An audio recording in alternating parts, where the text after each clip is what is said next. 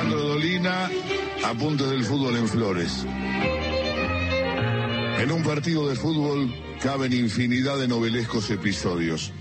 Allí reconocemos la fuerza, la velocidad, la destreza del deportista, pero también el engaño astuto del que amaga una conducta para decidirse por otra, las sutiles intrigas que preceden a un contraataque, la nobleza y el coraje del que se hincha sin renuncios, la lealtad del que socorre a un compañero en dificultades, la traición del que lo abandona, la avaricia de los que no sueltan la pelota, los morfones, y en cada jugada, dice Dolina, la hidalguía, la soberbia, la grandeza, la cloaca, la inteligencia, la cobardía, la estupidez, la injusticia, la buena suerte, la mala suerte, la burla, la risa o el llanto.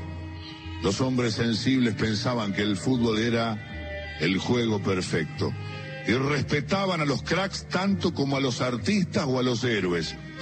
Se asegura que los muchachos del Ángel Gris tenían un equipo la opinión general suele identificarlo con el legendario Empalme San Vicente, conocido también como el cuadro de las mil derrotas.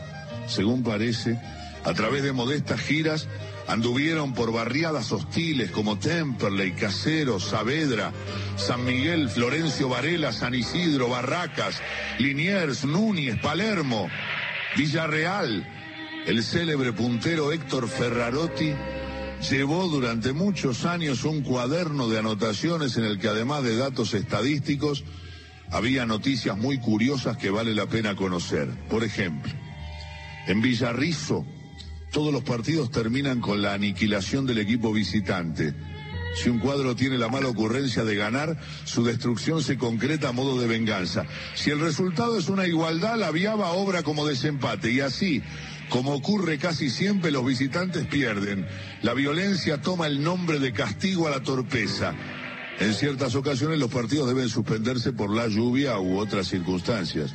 En ningún caso se extrañará la estrolada que llegará sin fútbol previo, pura ayuna de pretextos. En Caseros, en Caseros hubo una cancha entrañable que tenía un árbol en el medio y que estaba en los terrenos de una casa abandonada. En un potrero de Palermo había oculta entre los yuyos una canilla petiza que malograba a los delanteros veloces. Cierto equipo de Merlo jugaba con una pelota tan pesada que nadie se atrevió nunca a cabecearla. En un lugar preciso de la cancha de Pirania acecha el demonio. A veces los jugadores pisan el sector infernal, adquieren habilidades secretas, convierten muchos goles, triunfan en Italia, se entregan al lujo y se destruyen. Otras veces, los jugadores pisan al revés y se entorpecen, juegan mal, son excluidos del equipo, abandonan el deporte, se entregan al vicio y se destruyen. Conviene no jugar en la cancha de Pirania. Las últimas páginas del cuaderno de Ferrarotti contienen historias ajenas. Algunas de ellas muestran un conmovedor afán literario. Escuchemos. El tipo que pasaba por ahí. Suele ocurrir en los equipos de barrio que a la hora de comenzar el partido faltan uno o dos jugadores. Casi siempre se recurre a oscuros sujetos que nunca faltan en la vecindad de los potreros. El destino de esos individuos no es envidiable. Deben jugar en puestos que no conocen, nadie les pasa la pelota y soportan sobrenombres de ocasión, gordito, pelado, celeste, en alusión al color de su camiseta. Si repentinamente llega el jugador que faltaba, se lo reemplaza sin ninguna explicación y ya nadie se acordará de su existencia. Pero una tarde, en Villa del Parque, los muchachos del Ciclón de Jonte completaron su formación con uno de esos peregrinos anónimos. Y sucedió que el hombre era un genio. Jugaba y hacía jugar. Convirtió seis goles y realizó hazañas inolvidables. Nunca nadie jugó así. Al terminar el partido se fue en silencio, tal vez en procura de otros desafíos ajenos. Cuando lo buscaron para felicitarlo ya no estaba. Preguntaron por él a los lugareños, pero nadie lo conocía. Jamás volvieron a verlo. Algunos muchachos del Ciclón de Jonte dicen que era un profesional de primera división, pero nadie se contenta con ese juicio. La mayoría, la mayoría ha preferido sospechar que era un ángel que les hizo una gauchada. Desde aquella tarde, todos tratan con más cariño a los comedidos que juegan de relleno. Instrucciones para elegir en un picado. Cuando un grupo de amigos no enrolados en ningún equipo se disponen para jugar, tiene lugar, a ver si se acuerda, una emocionante ceremonia destinada a establecer quiénes integrarán los dos bandos. Generalmente dos jugadores se enfrentan en un sorteo o pisada y luego cada uno de ellos elige alternativamente a sus futuros compañeros. Se supone que los más hábiles son elegidos en los primeros turnos, quedando para el final los burros. Poca gente ha reparado en el contenido dramático de estos lances. El hombre que está esperando ser elegido vive una situación que rara vez se da en la vida. Sabrá de un modo brutal y exacto en qué medida lo aceptan o lo rechazan. Conocerá su verdadera posición en el grupo sin eufemismos ni vueltas. A lo largo de los años, muchos futbolistas advertirán su decadencia conforme su elección sea cada vez más demorada.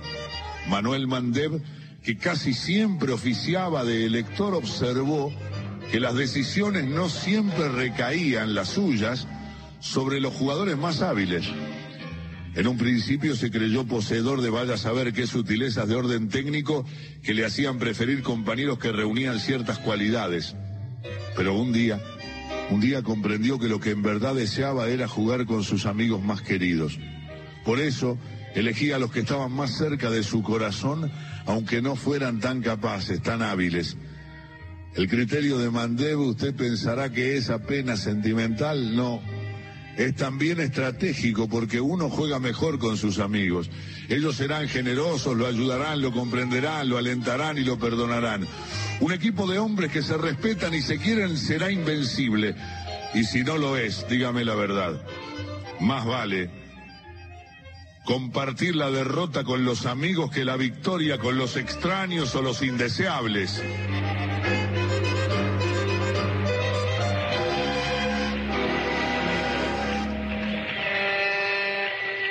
El último partido de Rosendo Botaro del Negro Dolina. Había jugado muchos años en primera. Ahora unos muchachos lo habían convencido para que integrara un cuadrito de barrio en un torneo nocturno. Con usted, Botaro, con usted no podemos perder. Botaro ya no era un pibe, pero tenía clase. Confiaba en su toque, en su gambeta corta, en su remate certero. Su aparición en la cancha mereció algún comentario erudito. Ese es Botaro, el que jugó en Ferro, en Lanús. Se permitió el lujo de unos malabarismos truncos antes de empezar el partido.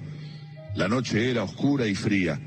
Las tristes luces de la cancha de Urquiza dejaban ampliar llanuras de tinieblas donde los punteros hacían maniobras invisibles.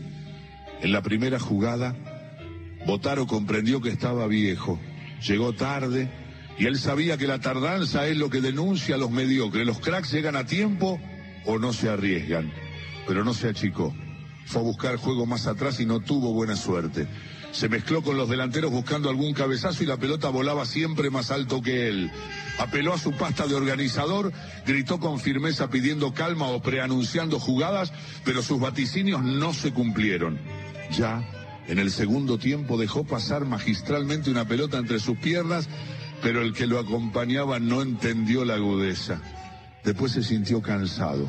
Oyó algunas burlas desde la escasa tribuna. En los últimos minutos ni se vio. A decir verdad, cuando terminó el partido ya no estaba. Lo buscaron para que devolviera su camiseta, pero el hombre había desaparecido. Algunos pensaron que se había extraviado en las sombras del lateral derecho. Esa noche, unos chicos que vendían caramelos en la estación vieron pasar por el caminito de Carbonilla a un hombre canoso, vestido con casaca roja y pantalón corto. Dicen que iba llorando. Los refutadores de leyendas definen el fútbol como un juego en que 22 sujetos corren tras de una pelota. La frase, ya clásica, no dice mucho sobre el fútbol, pero deschaba sin piedad quien la formula. El mismo criterio permite afirmar que las novelas de Flaubert son una astuta combinación de papel y tinta. Líbrenos, Dios, de percibir el mundo con este simple cinismo. El fútbol es, yo también lo creo, el juego perfecto. Hoy que el destino ha querido hacernos campeones mundiales, conviene decirlo apasionadamente. lejos de las metáforas oficiales que nos invitan a seguir el ejemplo de nuestros futbolistas para encontrar el destino nacional, yo, Alejandro Dolina, apenas cumplo con homenajear a Botaro, a Ferrarotti, a Luciano y a los miles de pioneros atorrantes que impartieron una ética, una estética, tal vez una cultura, cuyo inapelable resultado son los goles superiores, memorables y excelentísimos de Diego Armando Maradona.